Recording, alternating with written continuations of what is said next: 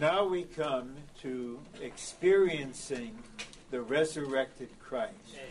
Теперь мы переходим к переживанию воскрешенного Христа.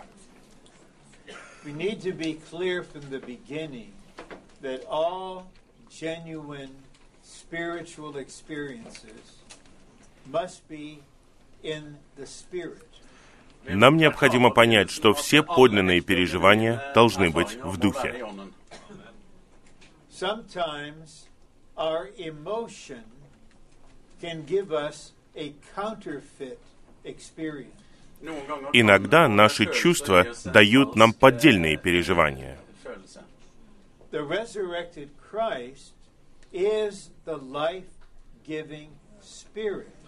Воскрешенный Христос является животворящим Духом.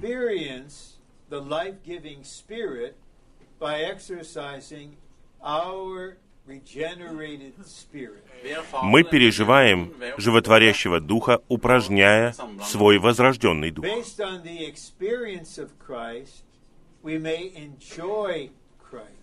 На основании нашего переживания Христа мы можем наслаждаться Христом.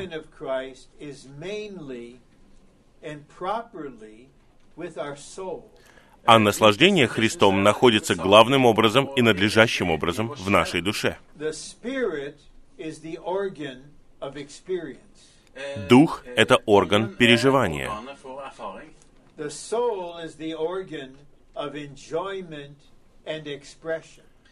А душа — это орган наслаждения и выражения.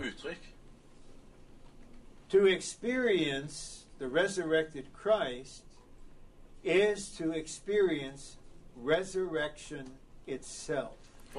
Переживать воскрешенного Христа значит переживать само And воскресение. there are three main aspects or ways of experiencing resurrection.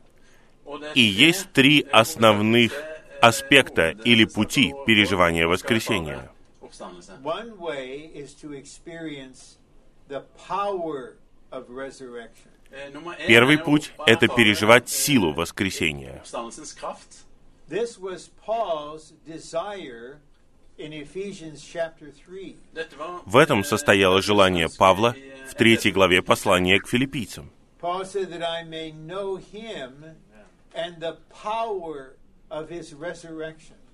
Павел сказал, чтобы узнать его и силу его воскресения. Нам необходимы такие переживания.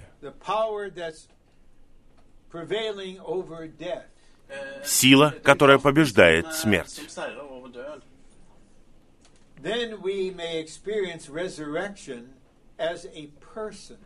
Затем мы можем переживать воскресение как личность. The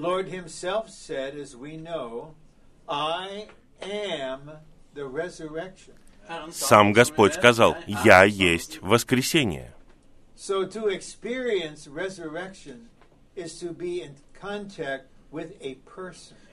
То есть переживать воскресение значит контактировать с личностью.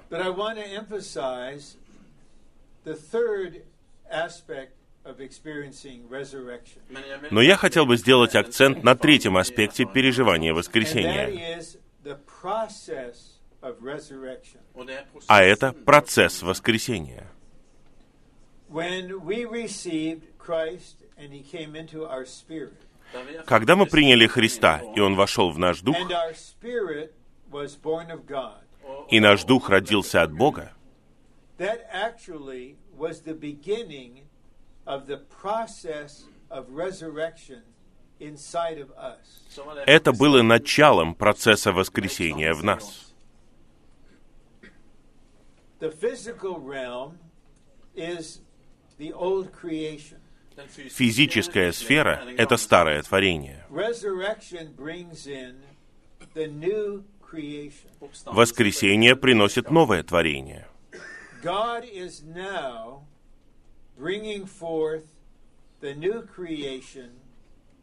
Out from within the old creation. Бог производит новое творение из старого творения.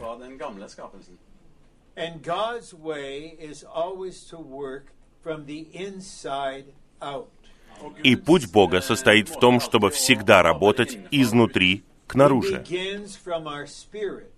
Он начинает с нашего духа. Romans 8:10 tells us because of righteousness our spirit is life, zoe. Послание к римлянам 8.10 говорит, что по причине праведности наш дух есть жизнь. Жизнь Зоэ.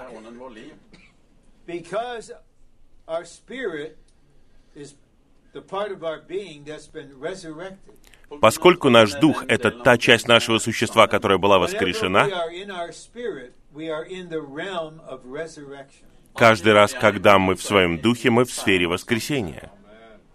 Now, with the spirit, our regenerated spirit as the base, Nå som И сейчас наш дух, возрожденный дух, является основой. gjenfødte ånd som basen, a process is taking place. så eh, И skjer det- происходит целый процесс. The resurrection life in our spirit is spreading into our mind, emotion, and will. Жизнь воскресения в нашем духе распространяется в наш разум, чувства и волю. Это значит, что наше существо приводится в воскресение.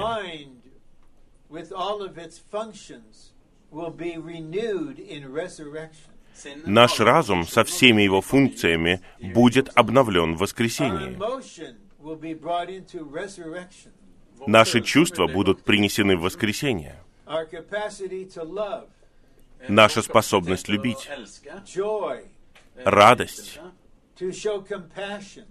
выражение сострадания.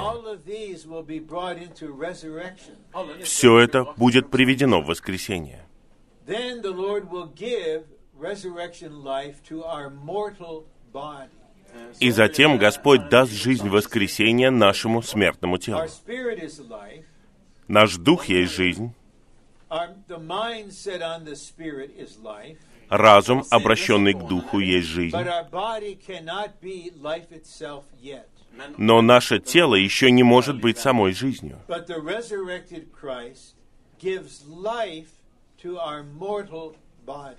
Но воскрешенный Христос животворит наши смертные тела.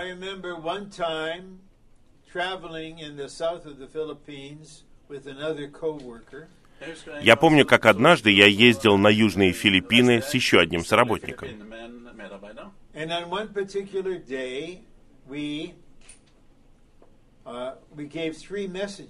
uh, en- И в один день мы сделали три сообщения в трех разных городах.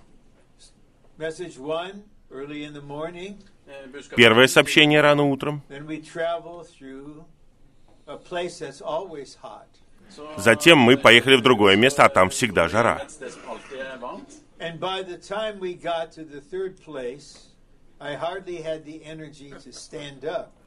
Когда мы приехали в третий город, у меня практически не было сил даже стоять. And that was 23 years ago when I was a young 50-something. Это было 23 года назад, я был молодым человеком, мне было всего лишь 50 с лишним. Но Дух животворил мое смертное тело.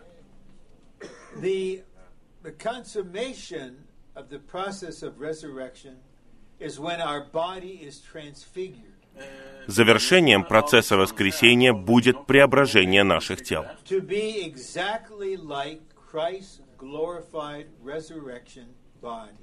Наше тело будет точно таким же, как воскрешенное, прославленное тело Господа.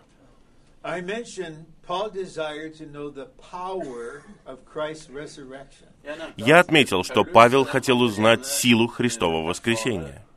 Oppstandelsens kraft. Then in the next verse, Philippians 3:11, he tells us his personal goal. А затем в следующем стихе, в послании к филиппийцам 3.11, он говорит нам о своей личной цели.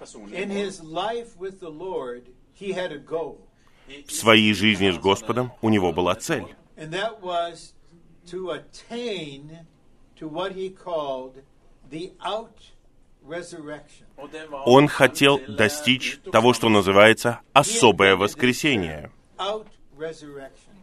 Он изобрел этот термин «из воскресения».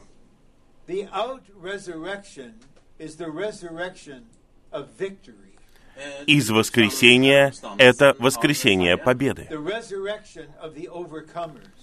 Это воскресение победителей. We know from the parable of the virgins in Matthew 25 Vi vet fra Из притчи о девах в Евангелии от Матфея 25 главе мы знаем, that all believers who die before the Lord's coming will die in one of two kinds of condition. av alle de что все верующие, которые умрут до er пришествия Господа, умрут в двух состояниях. They are all regenerated. Они все возрождены, у них у всех есть вечная жизнь.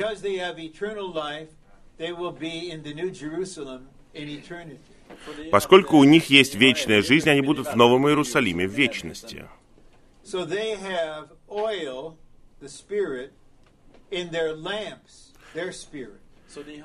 Поэтому у них eh, есть масло, дух eh, в их лампадах.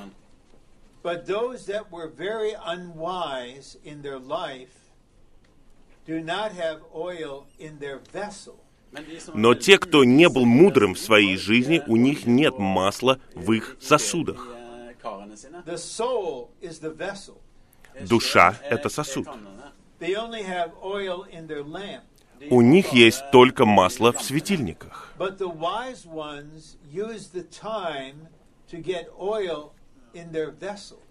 Но мудрые тратят время на то, чтобы приобрести масло в свои сосуды. И вот они все будут воскрешены.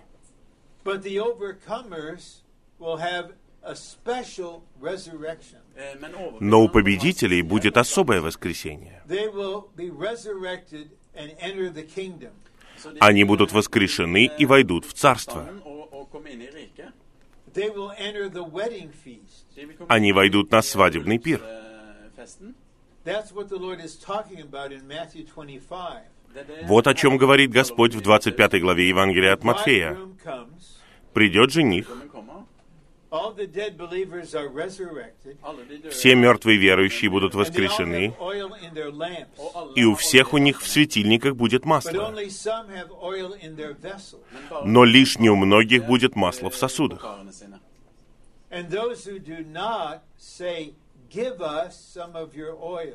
И те, у кого не будет этого масла в сосудах, скажут, дайте нам своего масла. А благоразумные скажут, мы не можем этого You сделать. must go to those who sell and buy it. Der må Вы должны пойти к тем, кто eh, продает, и купить. Вот что делали мы в течение We своей paid жизни.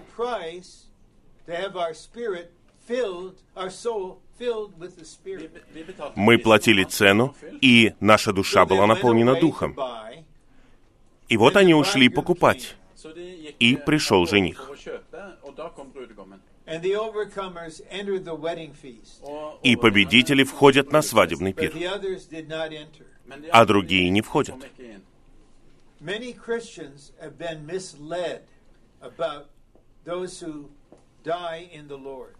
Многих христиан увели в неправильном направлении в отношении того, что с ними происходит, когда они умирают в Господе. They think that simply by dying,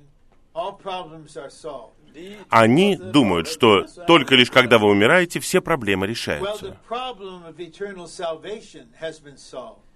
eh, Проблема вечного спасения была решена. er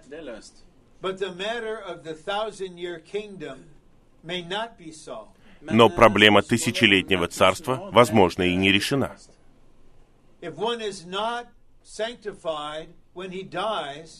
He will not be sanctified when his body is resurrected. Если человек не освящен, когда он умирает, тогда он не будет освящен, когда его тело воскреснет.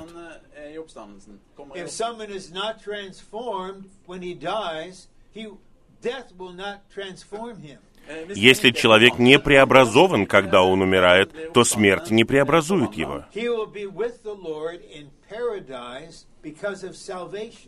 Он будет с Господом в раю из-за спасения.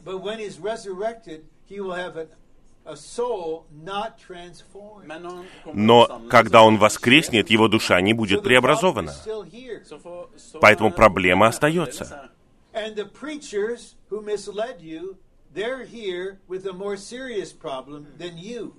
А eh, проповедники, eh, которые учили вас eh, так, у них проблемы будут eh, серьезнее, чем у вас.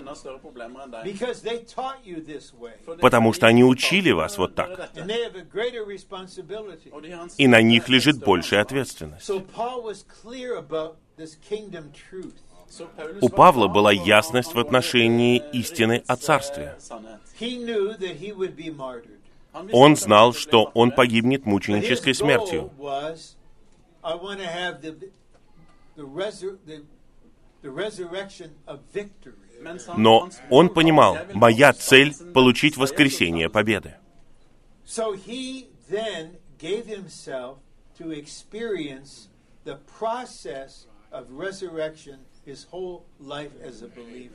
Поэтому он отдал себя тому, чтобы переживать процесс воскресения в течение всей своей жизни как верующего. the out resurrection, the resurrection of victory. Внутренне он переживал это из воскресения, воскресения победы.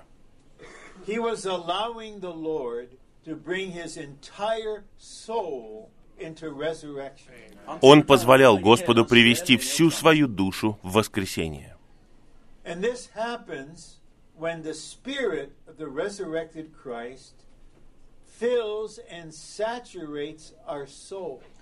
И это происходит, когда Дух воскрешенного Христа пропитывает и пронизывает нашу душу. Тогда единственное, что вам остается, это получить новое тело.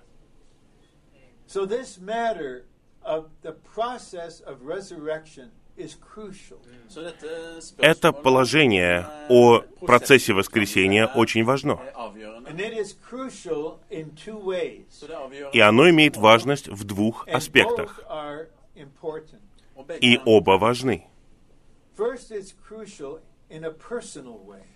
Во-первых, оно имеет важность в личном аспекте. Я хочу быть на eh, свадебном I пире. desire to be an overcomer, don't you? Jeg ønsker Я желаю быть победителем, а вы нет? I want to be one of the co-kings in the kingdom. Jeg vil Я хочу быть одним из царей в царстве.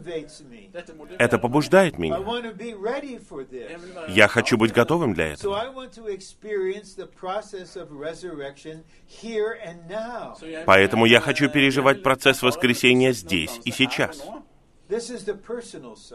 Это личная сторона. But the corporate side is much more important. Men den Но совокупная er сторона намного важнее. Lord, whether or not I'm an overcomer, that's secondary. Eh, Господь, буду я победителем или нет, это вторично. What is primary is that the church is built up in resurrection. Det som, eh, А на первом месте стоит то, чтобы церковь созидалась в воскресении. oppstandelse. The body of Christ is absolutely in the resurrection life of Christ. Eh, Kristus Тело er Христово absolutt находится абсолютно eh, в жизни воскресения Христа.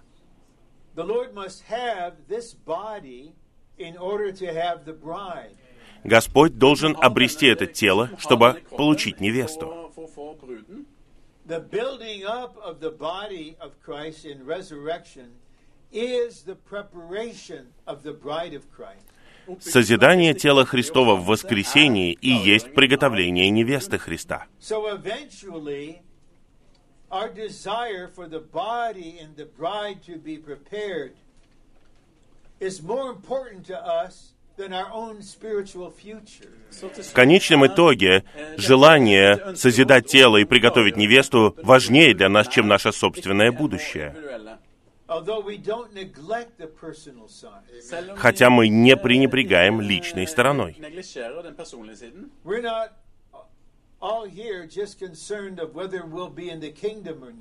Er Нас здесь eh, не просто интересует, будем ли мы в царстве или нет.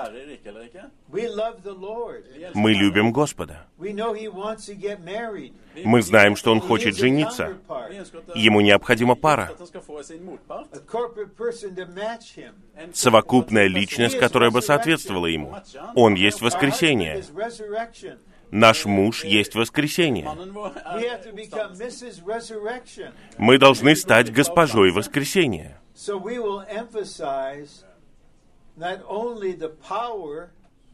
But experiencing the person Поэтому мы должны переживать не просто силу, но переживать личность и процесс Now, воскресения. concerning the process of resurrection, we have one and only one choice to make. angående Что касается процесса воскресения, у нас есть только один выбор, который мы должны сделать.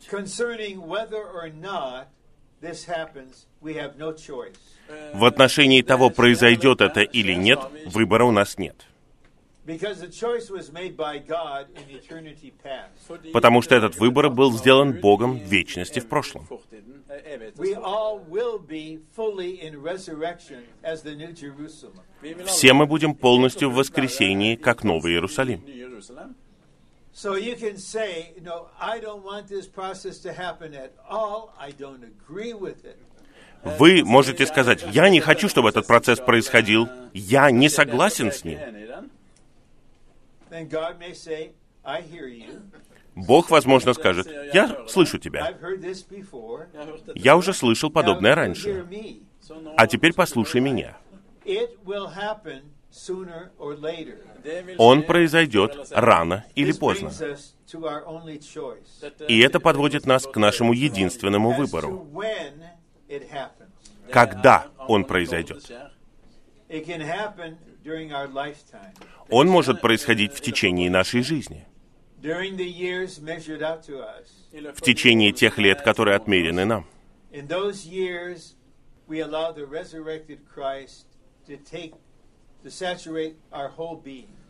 За эти годы мы можем позволить воскрешенному Христу захватить и пропитать все So наше существо.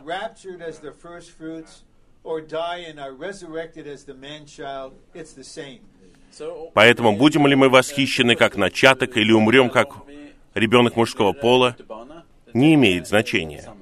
And because we desire this, we devote much of our time И поскольку мы желаем этого, eh, мы отводим этому много времени. Но если мы не сделаем этого положительного выбора, er тогда произойдет вот что. И это происходит с миллионами верующих. They were regenerated, they were saved. Eh, Однажды они принимают Господа Иисуса, они возрождаются и спасаются.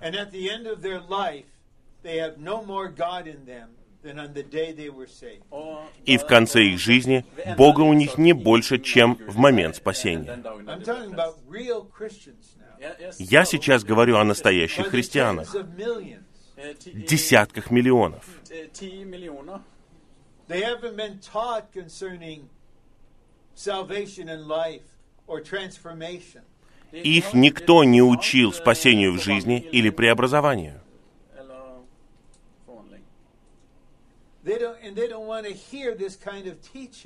И они не хотят слушать такие учения. Им хочется слышать нечто другое. И есть много людей, которые за деньги готовы учить всему, что им нравится.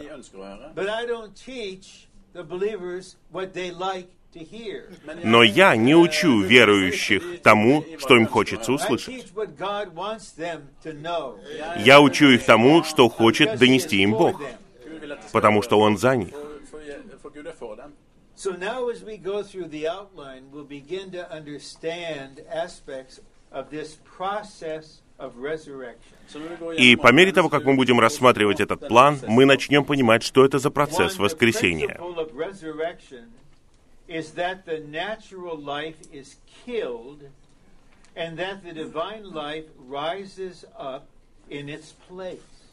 Первый пункт. Принцип воскресения состоит в том, что природная жизнь убивается, и на ее место поднимается божественная жизнь. In this sentence does yourself not like? Посмотрите, какое слово не любит ваше «я» в этом предложении. Мне кажется, это слово «убивается». Природная жизнь убивается. Well, remember what Satan said to God regarding Job. Eh, Вспомните, что сказал сатана Богу в отношении Иова.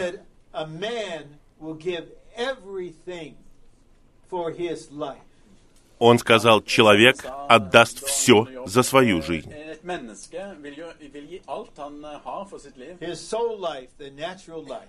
eh, За свою душу жизнь, природную жизнь.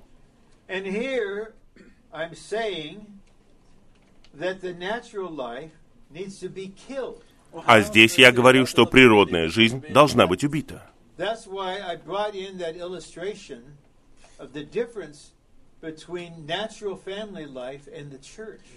Именно поэтому я и говорил вам о различии между природной семейной жизнью и церковью. На самом деле, когда я на церковном собрании, когда я на собрании церкви, and my wife is there, and my daughter and sons are there, og når min, и eh, там er присутствует моя жена и моя дочь и мои сыновья, I am not with them as their earthly father or husband. så er jeg я присутствую eh, там с ними не как земной муж или отец. We are all here as members of the body of Christ. Vi er alle Мы все здесь eh, как члены тела. Христова.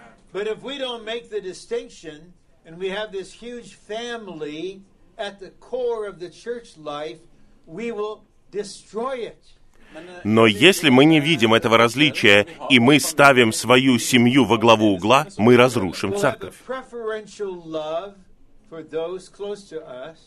У нас будет избирательная любовь к тем, кто ближе к нам, и eh, другая любовь ко всем остальным. Это er предвзятость. Er Это не Бог. You're in another realm now. Du er en Вы сейчас в другой You сфере. can be in your house with your family, Вы можете быть у себя дома со своей семьей,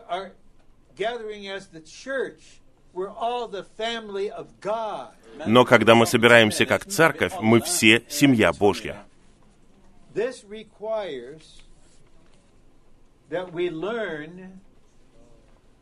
To be willing for our natural life to be killed so that the divine life will rise up.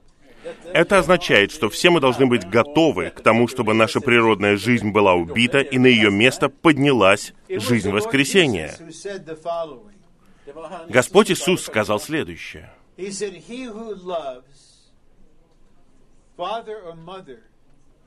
Son or daughter, more than me, is not worthy Кто любит отца или мать, сын или дочь больше меня, недостоин меня. Er er Это царство.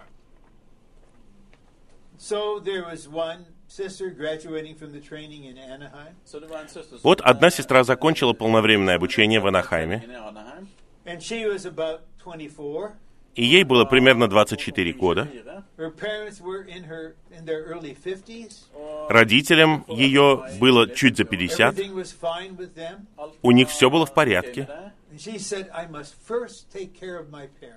И она сказала, я прежде всего должна позаботиться о своих родителях. И было ясно, она любит своих родителей больше, чем Господа. И несколько лет она тратила свою душу жизнь на то, чтобы заботиться о них. И вот 10 лет спустя она приходит общаться и плачет. Я не замужем, братья не хотят жениться на мне. Eh,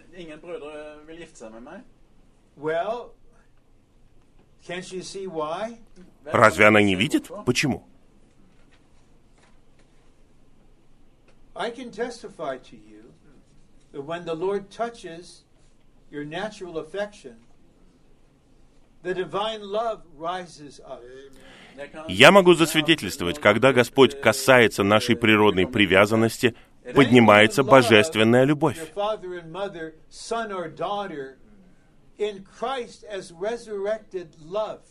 Тогда вы любите своего отца и мать, сына или дочь в Христе, как любви воскресения. Kjærlighet. One day, my daughter, this is 15, 18 years ago, she had to help me with this. Eh, Однажды моя дочь, это было лет 15-18 назад, помогла мне в этом.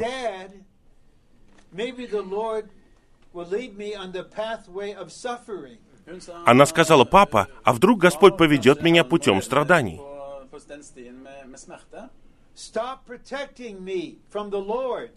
Перестань защищать меня от Господа. Я выбираю путь Господа, в чем бы он ни состоял. er.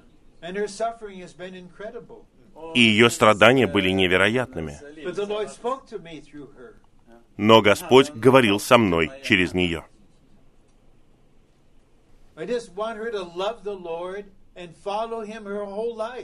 Я просто хочу, чтобы она любила Господа и следовала за Ним всю свою жизнь. So everything of our natural life must be put to death. Итак, все, что касается нашей природной жизни, должно быть умерщвлено. Это включает в себя все наши способности.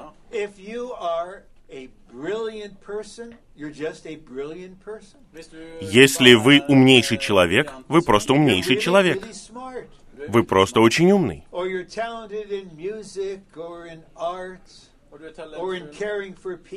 Или у вас есть талант в музыке, в искусстве, в заботе о людях. Или вы прекрасно разбираетесь в механике, в бизнесе, в чем бы то ни было. Всему этому нет места в теле.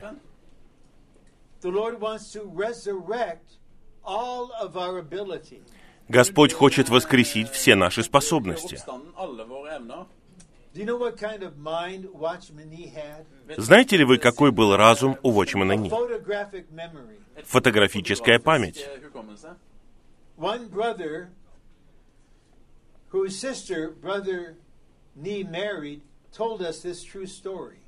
Один брат, на чьей сестре женился Watchman Ни, рассказал нам вот эту историю. Это реальная история.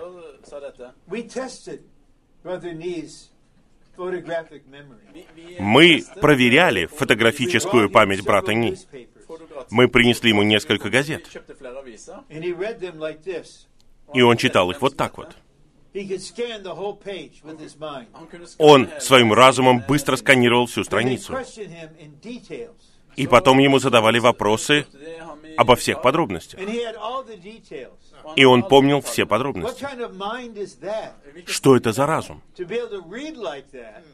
Если вы можете вот так вот читать и помнить при этом, что вы прочитали.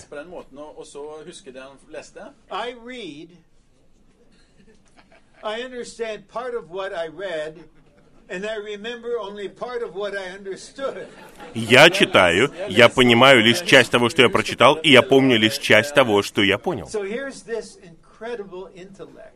Så dette- Вот такой невероятный интеллект. eh. И Господь привел этот разум в воскресение. So he could read hundreds, hundreds of books to study the whole history of Christianity, the theology, and the spirituality, and the biography. В итоге он прочитал сотни книг, чтобы изучать христианскую историю, духовность, богословие и биографии.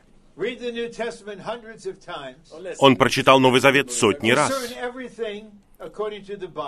Он все мог различать согласно Библии.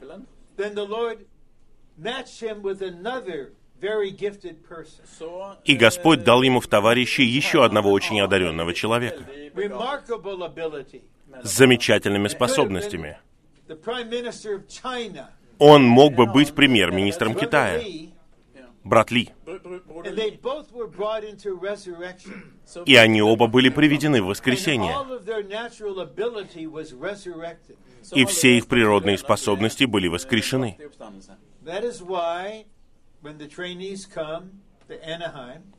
Именно поэтому, когда обучающиеся приезжают в Анахайм, мы требуем, чтобы у них было университетское образование.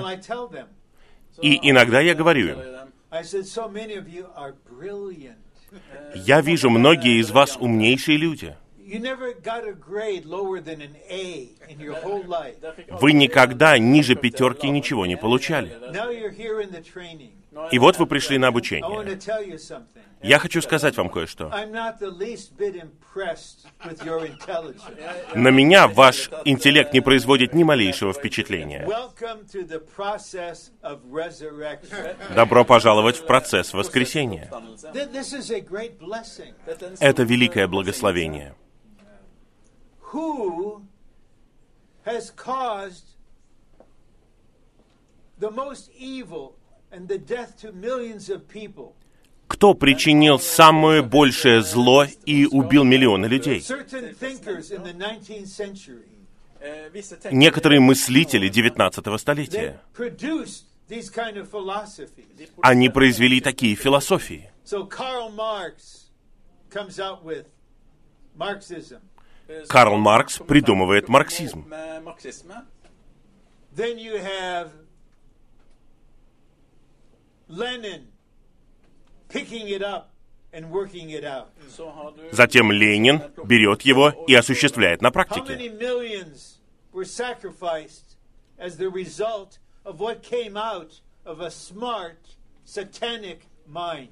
Сколько человек было принесено в жертву в результате сатанинского темного разума? Поэтому я должен быть верен перед вами.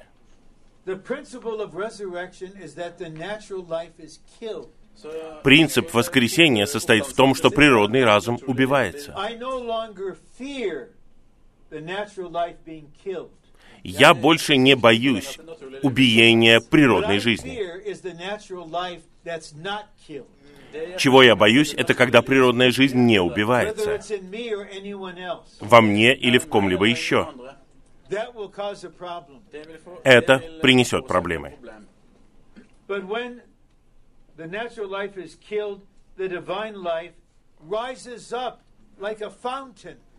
Но когда природная жизнь убивается, жизнь воскресения поднимается подобно фонтану. И второй пункт развивает это.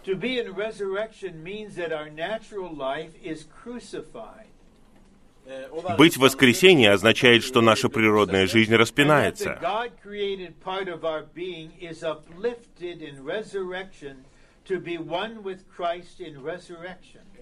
И что сотворенная Богом часть нашего существа возвышается в воскресении, чтобы быть единой с Христом в воскресении. Бог не упразднил разум Watchman Nee. Til Watchman Nee. He uplifted it in resurrection Он возвысил его в воскресении, so that the Christ in him could be expressed through such a mind. Så- и в итоге Христос в нем мог быть выражен через такой разум. То же самое касается брата Ли. Eh, По крайней мере, у него было пять талантов. The most capable person I've ever met or ever heard about. Это самый способный человек, которого я когда-либо встречал или о котором я когда-либо слышал.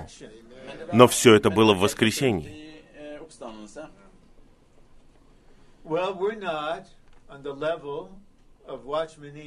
Lee, Мы не на уровне Вочмана Ни или but Уитнеса Ли, но принцип такой же.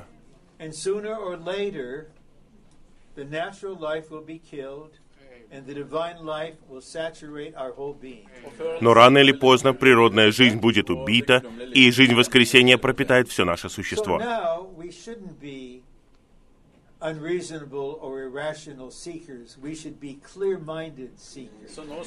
Поэтому мы не должны быть нерациональными и неразумными и ищущими. Мы должны быть разумными. Мы должны обдумать все это.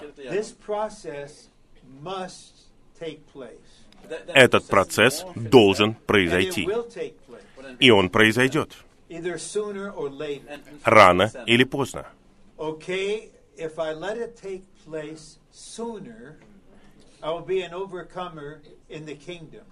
Если я позволю ему произойти быстрее, я буду победителем в Царстве. eh, Тысячу лет.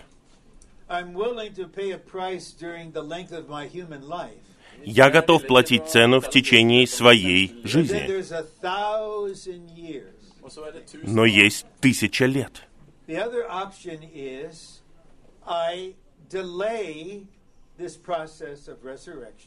Есть и другой вариант. Я откладываю этот процесс воскресения,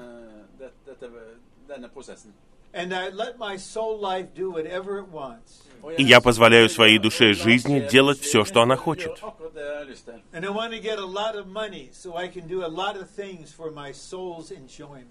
И я хочу заработать много денег, чтобы делать многое для радости своей души.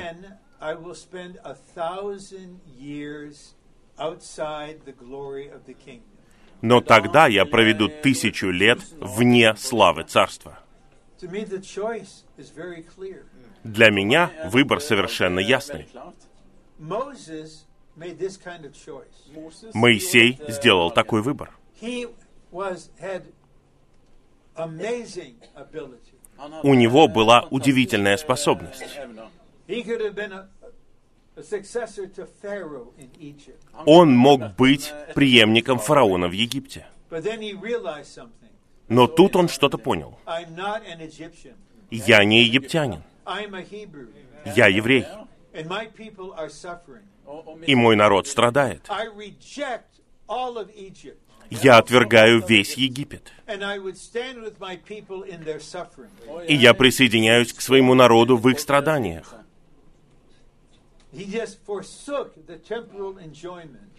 Он отказался от временного наслаждения, видя того, кого увидеть невозможно. И он тоже надеялся на что-то. Он надеялся, что, конечно, евреи признают, кто я такой.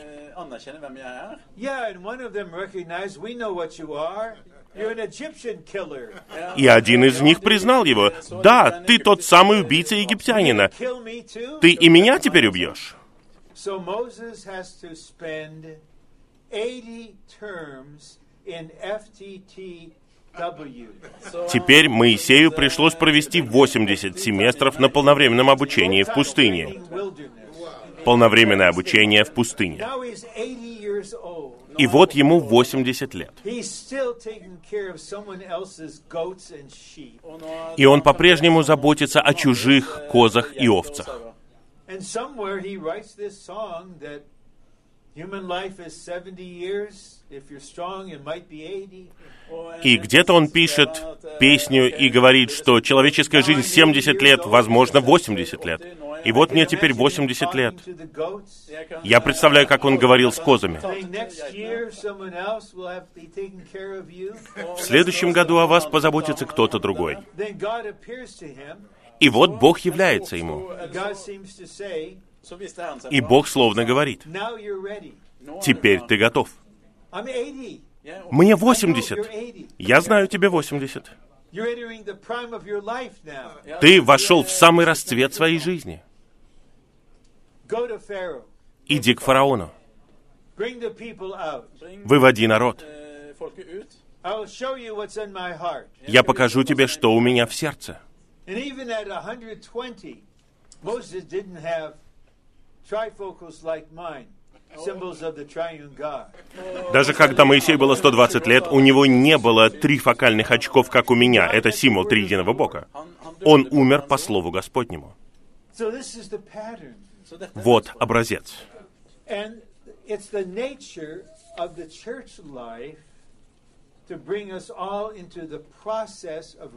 To. И природа церковной жизни состоит в том, чтобы привести нас всех в процесс воскресения.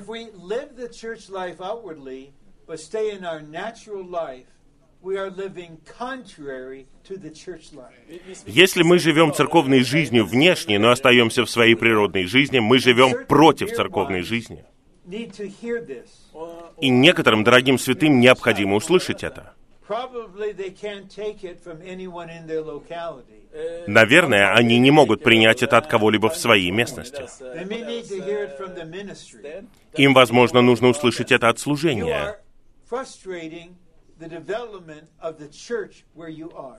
Вы мешаете развитию церкви в том городе, где вы живете. Just by this one thing. Только из-за одной этой вещи. preserving your natural life. Вы сохраняете свою природную жизнь. But the body of Christ has laws. Но в теле Христовом есть законы. И один из них — это принцип воскресения. Поэтому с нами происходит нечто таинственное.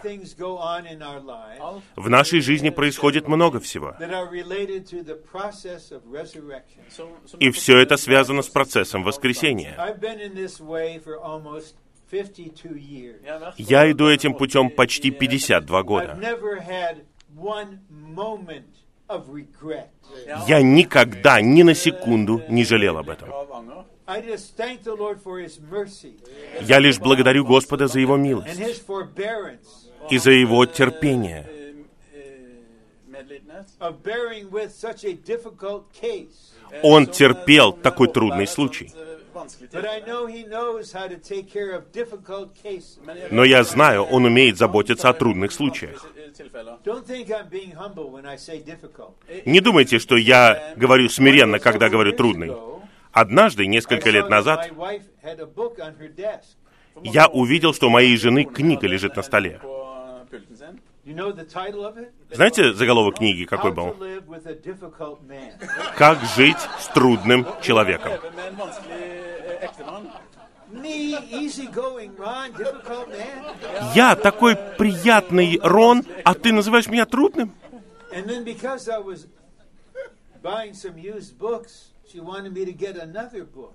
И поскольку я покупал подержанные книги, она хотела, чтобы я купил одну книгу для нее.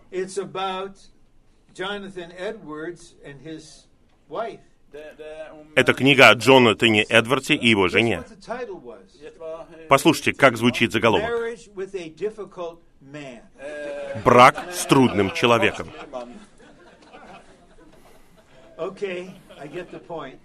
Я понял, да. But none of us is too difficult Но ни один из нас не является слишком трудным для Бога воскресения. Он знал, что он получает, когда входит в нас. Он точно знает, что делать и куда идти. Давайте просто открываться ему, любить его и позволять ему делать, что он хочет. Три. We believe on God who raised Jesus our Lord from the dead. Vi tror Мы верим в Бога, который воскресил Иисуса нашего Господа из мертвых. The faith that is accounted to us as righteousness is our believing on God who righteously judged Christ for our sins, righteously put him to death in our place, and righteously raised him from the dead. Вера, которая засчитывается нам как праведность, это наша вера в Бога, который праведно судил Христа за наши грехи, праведно предал Его смерти вместо нас и праведно воскресил Его из мертвых. For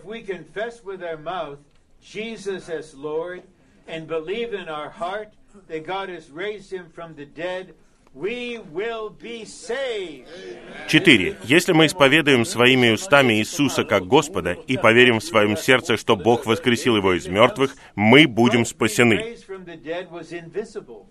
Воскресение Христа из мертвых было невидимым. Следовательно, оно требует нашей веры. Я его не видел. У нас нет видео. У нас нет записи. Никто не видел, как это произошло. Я верю, что это произошло. Я верю, что Бог воскресил Иисуса из мертвых. Если вы верите в это, скажите «Аминь». Мы просто верим. Although Christ's death has redeemed us, it is his life and resurrection alone that can save us.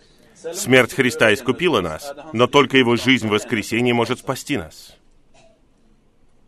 That's why Paul speaks of much more we will be saved in his life. Именно поэтому Павел говорит, что тем более мы будем спасены в Его жизни.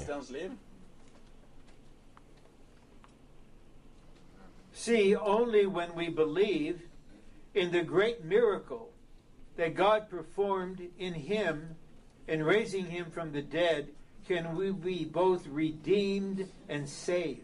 В. Только когда мы поверим в великое чудо, которое совершил Бог, воскресив его из мертвых, мы можем быть искуплены и спасены.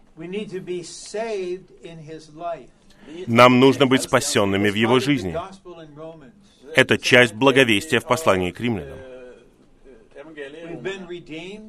Мы искуплены, а теперь нам нужно быть спасенными. Позвольте Господу спасти вас. У него замечательно это получается.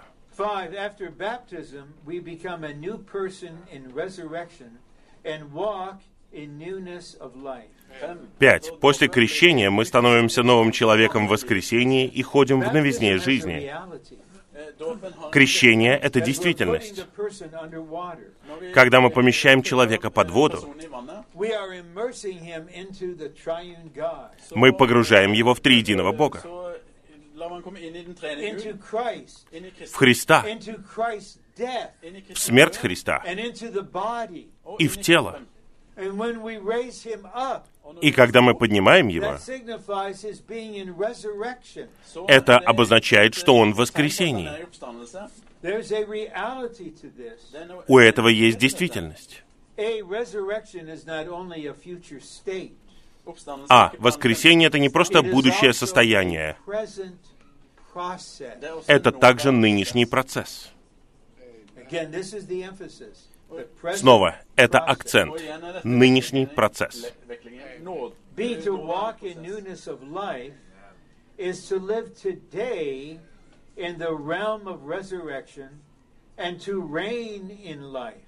Б. Ходить в новизне жизни значит жить сегодня в сфере воскресения и царствовать в жизни.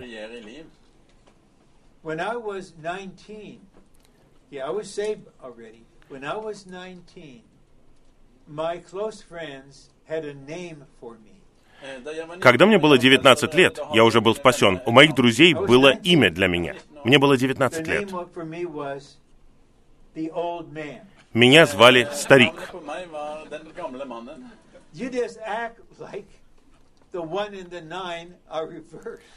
Я вел себя так, будто мне было не 19, а 91.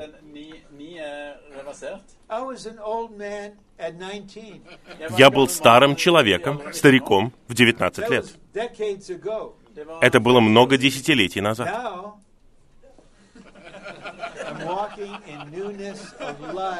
А теперь я хожу в новизне жизни. Much newer than when I was 19. Mye nyere. Я намного новее, чем когда мне было You tell me, 19. Посмотрите, неужели я сожалею об этом процессе? Jeg- Неужели я лью слезы из-за того, что я пошел этим путем? Что я ушел из христианства и оставил мир? Оставил стремление за славой в мире? И я просто брат среди братьев и сестер? Я не оглядываюсь назад. С тех пор, как я ушел, я больше не оглядывался. Я не как жена Лота.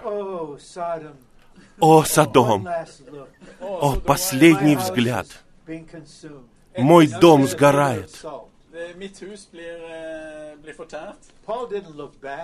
Eh, eh. Павел не оглядывался назад. Он сказал, забывая то, что позади, вытягиваясь к тому, что впереди. Лучшее впереди. Strekk deg ut etter det som er I don't foran. live in the past 52 years. Я живу не в прошлых 52 годах. The next 52 will be much better. Следующие 52 года будут намного лучше, потому что мы будем ближе к воскресению, в Царстве. But we can now learn to walk Сейчас lære мы oss можем å учиться leve ходить в новизне жизни, просто будучи в воскресении. See, living in the realm of rex- resurrection is a living that deals with all that is of Adam in us until we are fully transformed and conformed to the image of Christ as the firstborn Son of God. В. Жизнь в сфере воскресения – это жизнь, которая кладет конец всему, что от Адама в нас, пока мы не будем полностью преобразованы и сообразованы с образом Христа как первородного Сына Божьего.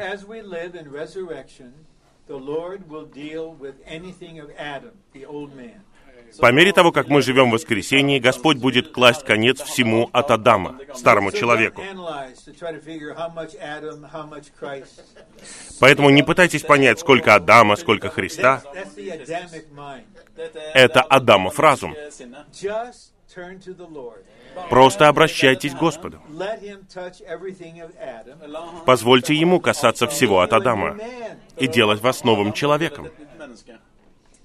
Case 6, Romans 6 5 says that we will be in the likeness of Christ's resurrection.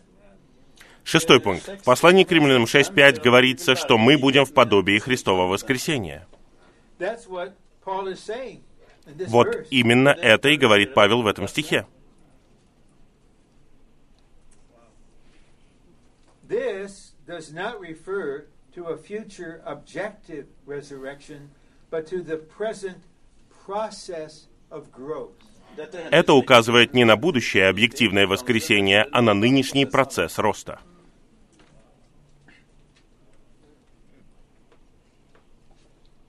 Jesus, okay, just as the element of Christ's death is found only in him, so the element of Christ's resurrection is found only in him. He himself is resurrection.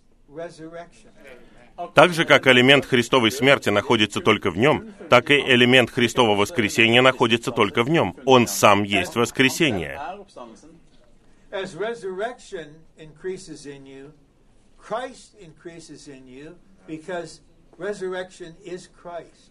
По мере того, как воскресение увеличивается в вас, вас увеличивается Христос, потому что Христос и есть воскресение.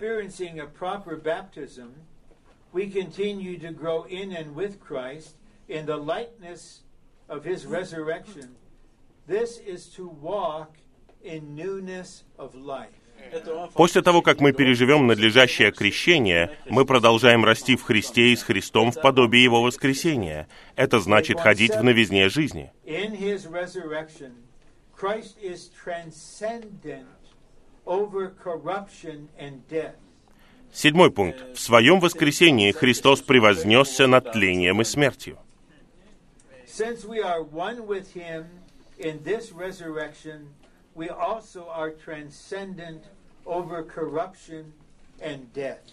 Поскольку мы едины с Ним в этом воскресении, мы также превозносимся над тлением и смертью.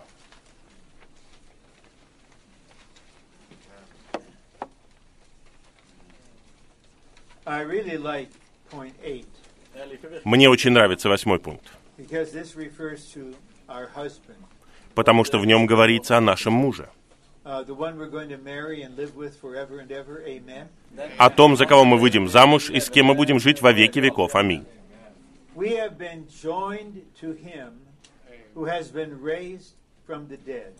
Мы соединились с тем, кто воскрешен из мертвых, с воскрешенным Христом как нашим мужем. speaks of this in chapter 7. Павел говорит об этом в седьмой главе.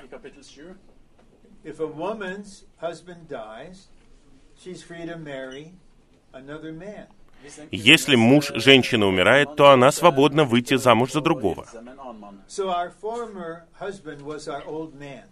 Нашим прежним мужем был наш старый человек, и наш старый человек умер.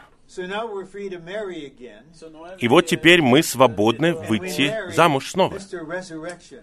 И мы выходим замуж за господина воскресения. It's completely lawful, right? Теперь это совершенно законно. ground to remarry.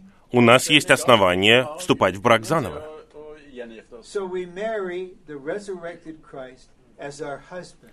Поэтому мы вступаем в брак с воскрешенным Христом как нашим мужем. И мы любим своего мужа. Мы желаем быть едиными с ним.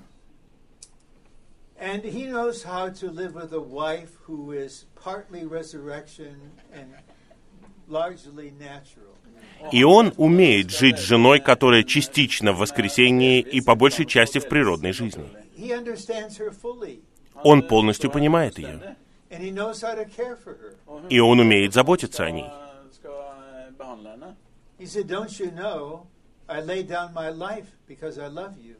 Он говорит, разве ты не знаешь, что я положил свою жизнь, потому что я люблю тебя? А теперь я сделаю тебя такой же, как я. Просто оставайся со мной. Позволь мне любить тебя. Ты любишь меня, и я сделаю так, что ты будешь соответствовать мне. Невеста в 19 главе Откровения, как мы читаем, приготовила себя.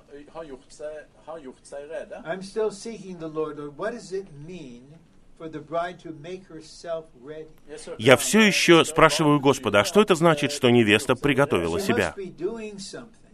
Наверное, она что-то делает, чтобы быть готовой.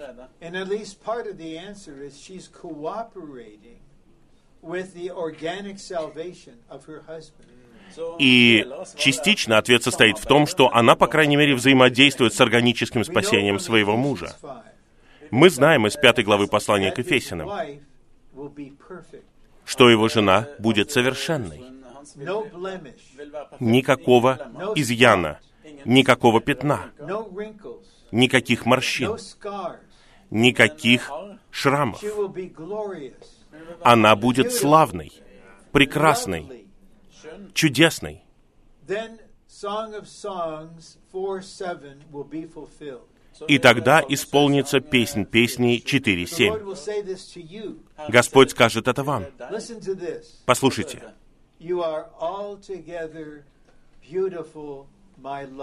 Ты вся прекрасна, любовь моя. И нет порока в тебе. blemmer med deg. So when you said yes to his proposal, Altså, Поэтому, когда вы ответили «да» на его предложение, это было не так. He knew that, Он все это знал. but he in love will wash, will sanctify, will renew Но в своей любви Он будет омывать, освещать и обновлять нас каждый день. И его невеста будет вся прекрасна. У нее не будет изъянов. И вот как я думаю, что произойдет. Когда невеста будет восхищена, И произойдет свадьба, теперь Господь придет со своей невестой, чтобы покончить со своим врагом. И Господь, возможно, скажет сатане, посмотри на нее. Знаешь, что ты сделал с ней? Ты осатанил ее. Ты сделал ее грехом. Ты привел ее в смерть. Посмотри на нее сейчас. Ты видишь в ней какую-либо вину? Какие-либо изъяны?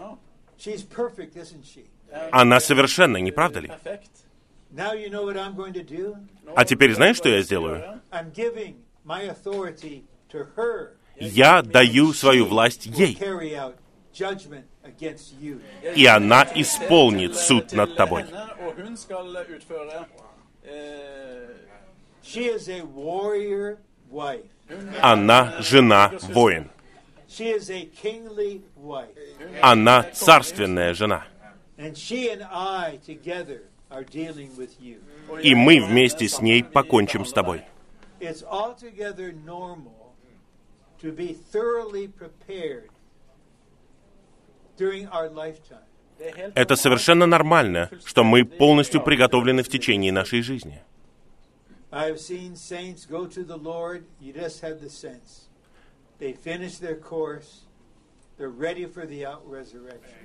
Я видел, как некоторые святые уходили к Господу, и у меня внутри было чувство, они готовы к воскресению. В отношении других вы ничего не можете сказать, потому что вы знаете, что они не позволяли Господу работать в них. У нас нет никаких мнений, но у нас при этом нет и уверенности. Я думаю, мы все хотим быть на этом свадебном перу.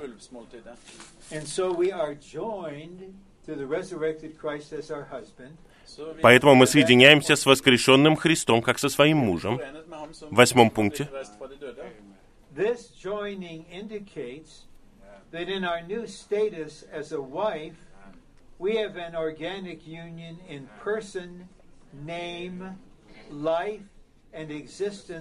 with Christ in his resurrection.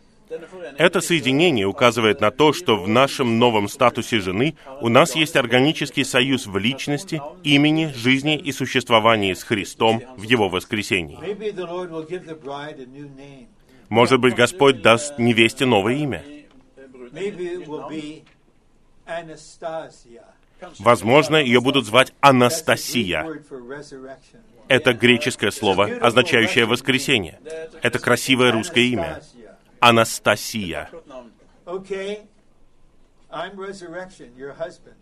Я воскресение, твой муж.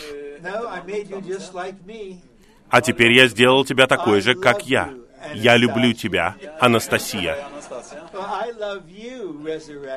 А я люблю тебя, воскресение. Мы будем жить счастливо вовеки. Победители будут переживать это, когда Господь вернется.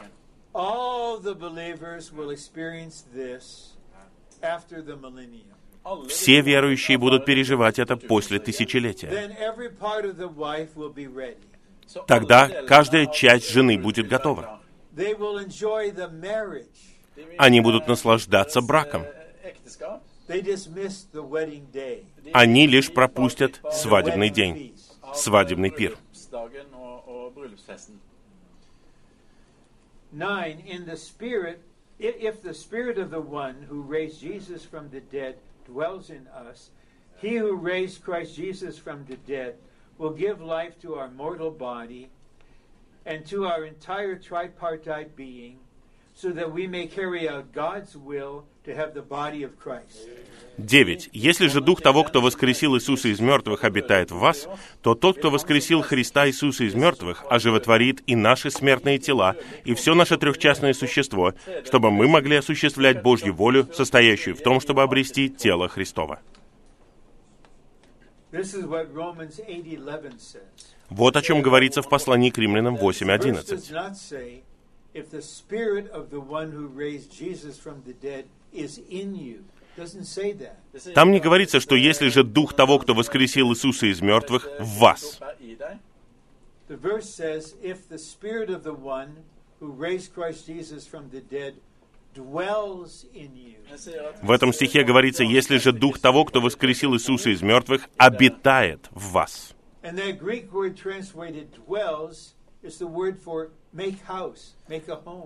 А слово, которое переведено как «обитает», означает «устраивает себе дом, жилище». Like in Ephesians 3:17, make home in our hearts. Как в послании к Ефесянам 3.17, «устраивает себе дом в наших сердцах». Итак. Дух в нас. Мы должны позволить Ему устраивать себе дом в нас.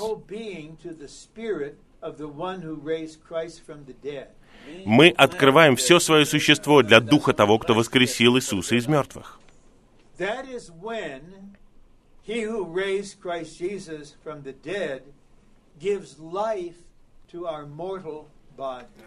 И именно тогда тот, кто воскресил Христа Иисуса из мертвых, животворит и наши смертные тела.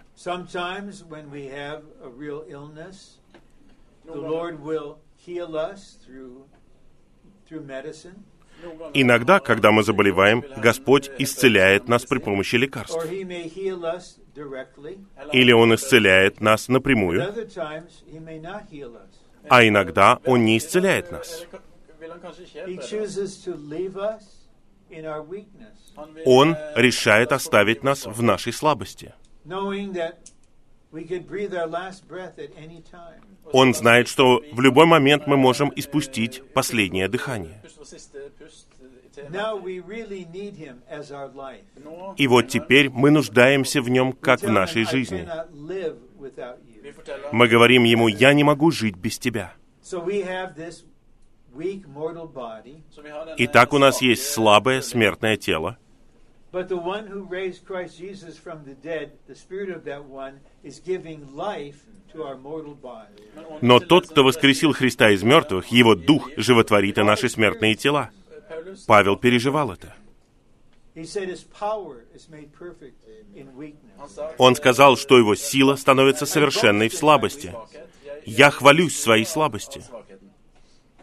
So especially those that are marked out for ministry И особенно те, кто отмечен для служения, должны идти этим путем. Мы зависим от Него в отношении каждого вздоха. Мы делаем единственное, что Он хочет от нас. Мы открываем все свое существо для Него. «О, Дух, устраивай себе дом в нас». И Он устраивает себе дом в нас. И на этом основании Он животворит наше смертное тело. Мне нужна жизнь для моего сердца. Мне нужна жизнь для моей пищеварительной системы, для моих легких. Мне нужна жизнь для легких, жизнь для крови, жизнь для моих мышц и костей. Жизнь для моего мозга, жизнь для моего смертного тела.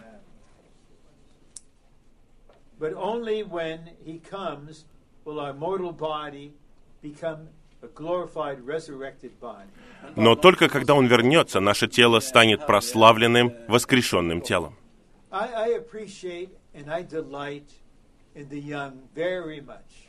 Я очень наслаждаюсь молодыми святыми и нахожу отраду в них. And just be young until you're not young. Просто будьте молодыми, пока вы не перестанете быть молодыми.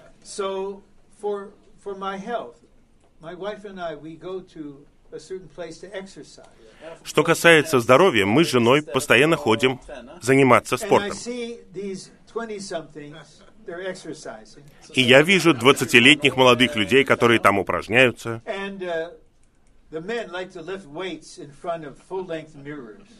И мужчинам нравится поднимать гантели прямо перед зеркалом, чтобы посмотреть на себя.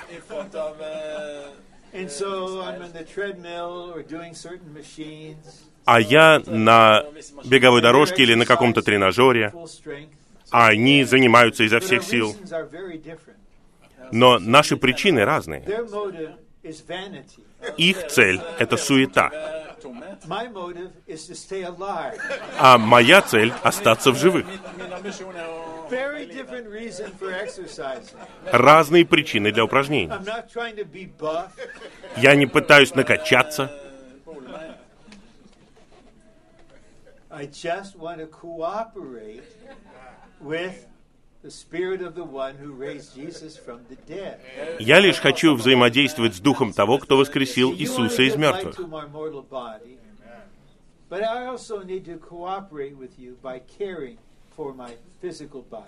Да, ты хочешь оживотворить мое тело, но я должен взаимодействовать с тобой и заботиться о своем теле.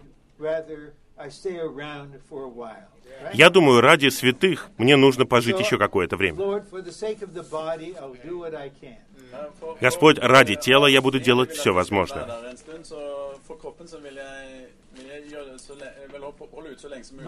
My,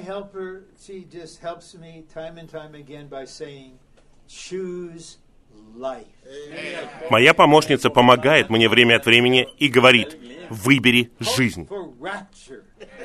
Надежда на восхищение. Пол, давай надеяться на восхищение. Давай еще не сдаваться. Now we come to the last section concerning the body of Christ.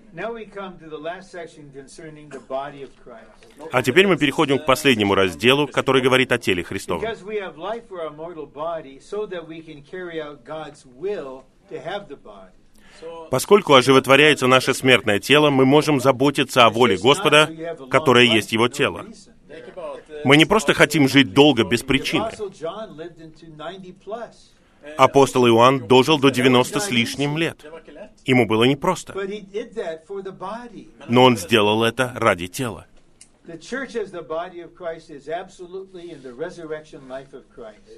Церковь, как тело Христово, находится абсолютно в жизни воскресения Христа. Eh, Поместная церковь находится не абсолютно в жизни воскресения Христа, потому что поместная церковь — это средство для достижения тела. А eh, цель — это er тело, которое находится абсолютно в воскресении. Церковь — это новое творение в воскресении Христа. To be in the reality of the body of Christ, we need to be absolutely in the resurrection life of Christ. Чтобы быть в действительности тела Христова, нам нужно быть абсолютно в жизни воскресения Христа.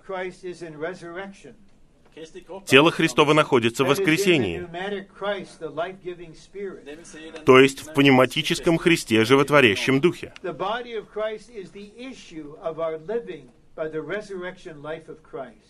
Тело Христово — это итог нашего жития посредством жизни воскресения Христа.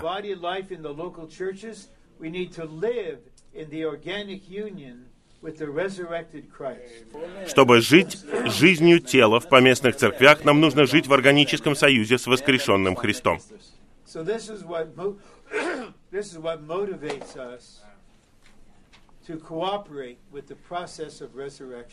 Вот что побуждает нас взаимодействовать с процессом воскресения.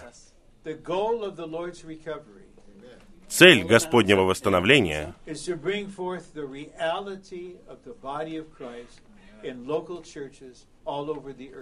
состоит в том, чтобы произвести действительность тела Христова во всех поместных церквях по всей земле. Мы благовествуем ради этого. Мы воздвигаем церкви ради этого. Мы практикуем церковную жизнь ради этого.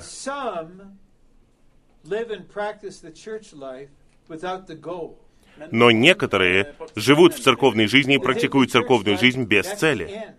Они думают, что церковная жизнь — это конец сам в себе. Они не понимают, что церковная жизнь — это средство, путь для достижения цели. А цель — это действительность тела Христова в церквях. Когда Господь увидит эту действительность среди нас, Он скажет, «Я построил свою церковь через победителей. Невеста готова. Я возвращаюсь за ней».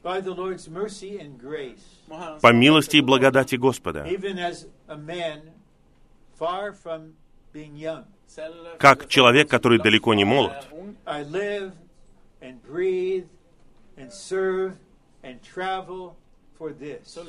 я живу, дышу, служу и путешествую ради этого, ради процесса воскресения, который приводит нас в действительность тела Христова, как приготовление невесты, чтобы в течение нашей жизни, я все еще надеюсь, в течение моей жизни жених придет и восхитит свою невесту себе. eh, Тогда начнется свадебный пир. На земле будет проходить. Великая скорбь, в основном в Европе, вокруг Средиземного моря. И через три с половиной года Господь вернется со своей невестой войском, чтобы покончить с врагом.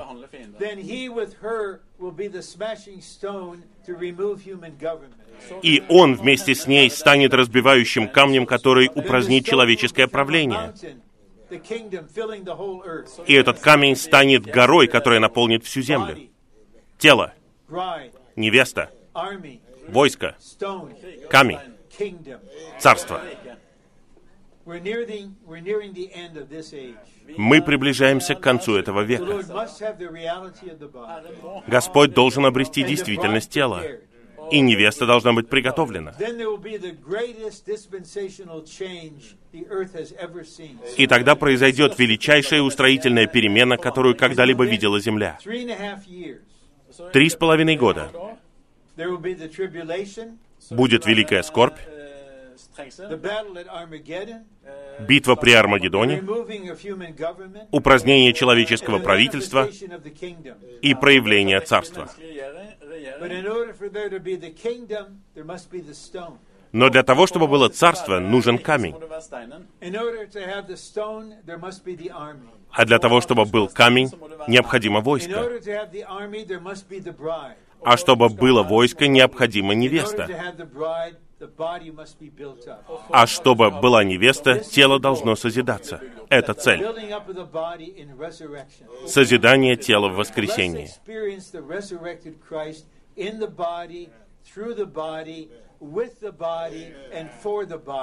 Давайте переживать воскрешенного Христа в теле, для тела, через тело, ради тела. Давайте стремиться за Ним, как никогда раньше. Мы можем сказать воскресенье, мы любим Тебя. Сделай нас своей Анастасией. Приди и женись на нас. Let's live out without fear the process Давайте жить без страха перед процессом воскресения. eh, prosess. Now, 20 minutes to share. Nå har А теперь 20 минут для того, чтобы вы поделились. Если вы уже говорили, забудьте об этом. Это новое собрание, новая возможность. Мы ходим в новизне жизни. Позвольте Духу течь.